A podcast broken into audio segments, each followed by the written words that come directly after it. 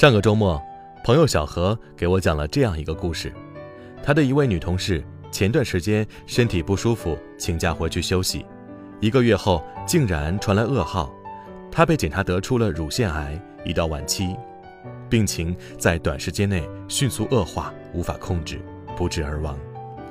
这年她二十八岁，结婚刚好一年。看着自己熟悉的好搭档突然从身边离开，小何除了心痛之外，更多的是懊恼。为什么没有早点发现呢？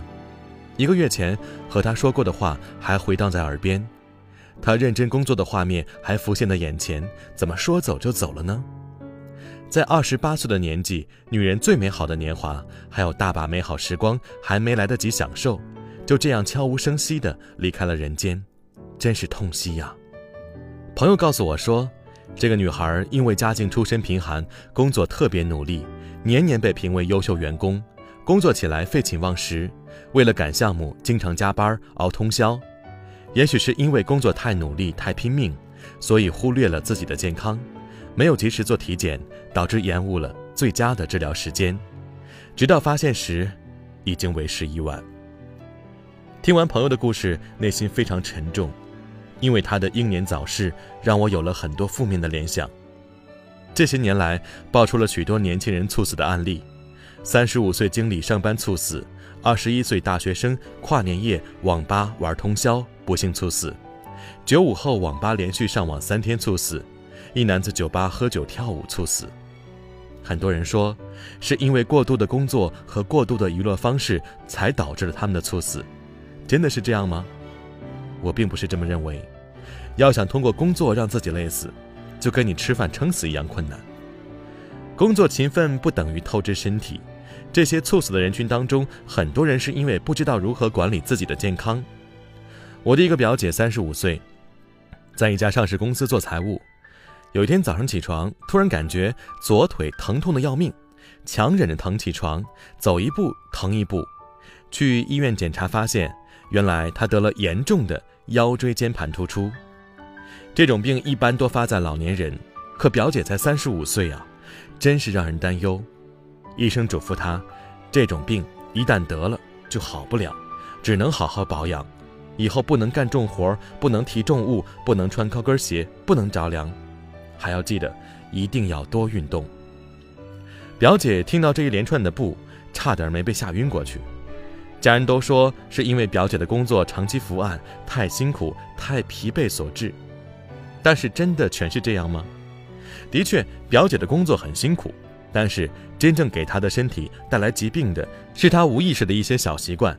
一坐下来，身体就是松松垮垮的，所有的重量全部压在细小的腰椎，核心肌群完全没有用力。平时在电脑前一坐就是一整天，哪怕离开座位运动那么十分钟，她也不愿意。下班一回到家，就瘫坐在沙发上。朋友约他去爬山，他总是以各种理由拒绝，就连爬个楼梯都嫌累。他的这种不良生活习惯才是引起疾病的根本原因呐。表姐意识到问题的严重性后，开始给自己制定了一系列的运动计划：晚上回去必须慢跑一小时，做两个小时之后必须起来运动十分钟，每一个星期去医院做一次针灸康复。经过一段时间的恢复后。疼痛症状才慢慢的消失。真的，当一个人生病躺在床上时，没有人能替你痛。记得年前有一次，朋友要去外地出差，为了赶上高铁，就叫了一趟专车。一路上跟专车司机攀谈起来，司机说：“为了赚这些钱呐，我把老婆也赔进去了。”专车司机开玩笑的说。这段时间专车补贴多，需求量大，只要勤快一点，一个月赚个三四万，一年几十万都没有问题。不过钱是赚到了，老婆孩子没法顾上，每天就这样睡在车上，根本没时间回去。这一年来，因为老是坐在车上，我胖了三十斤，头发都掉了一半，肾也亏了，还真担心老婆，就这样跑了。当时朋友特别惊讶，这简直是在用生命赚钱。给你算一笔账。你失去的快乐和健康，那是花再多的钱也买不到的呀。为什么不从若干个小时的拼命中抽出那么一两个小时运动一下，进行健康的管理投资呢？赚钱是很重要，但急功近利的赚钱方式只会得不偿失。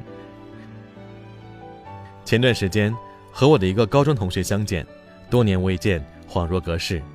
从前那个高挑清瘦的小姑娘，在我面前变成了一个胖大妈，才三十多，看起来比实际年龄老了十岁。她哀叹岁月不饶人，生完儿子之后胖了三十斤，再也瘦不下来了。想要专门抽时间去健身房练习，但是又要工作又要带孩子，根本抽不出时间呢。看到我这位同学，我不仅想起前段时间东方卫视《妈妈咪呀》的一位选手，他一出场，那份青春和活力就惊艳了现场。当主持人告诉观众他已经有五十岁的年龄时，我简直不敢相信自己的眼睛。五十岁的年龄，二十几岁的面孔，十八岁的身材。别人问他怎么做到的，他说两个字：运动。他三十岁开始健身，每周保持三次力量练习，游泳。加器械训练，坚持二十年。他说自己最不愿意见到就是自己身边的同龄人在五十岁的时候一副衰老模样，和自己站在一起，面貌差距何止十岁。运动和不运动的人，过的就是这两种人生。最近看到一段这样的话：人的一生中的饭量是固定的，你现在吃的多，以后就没有的吃了，所以要慢慢吃，才能吃得长。睡觉也是一样，你现在睡在床上时间很少，以后你就要花更多的时间在床上。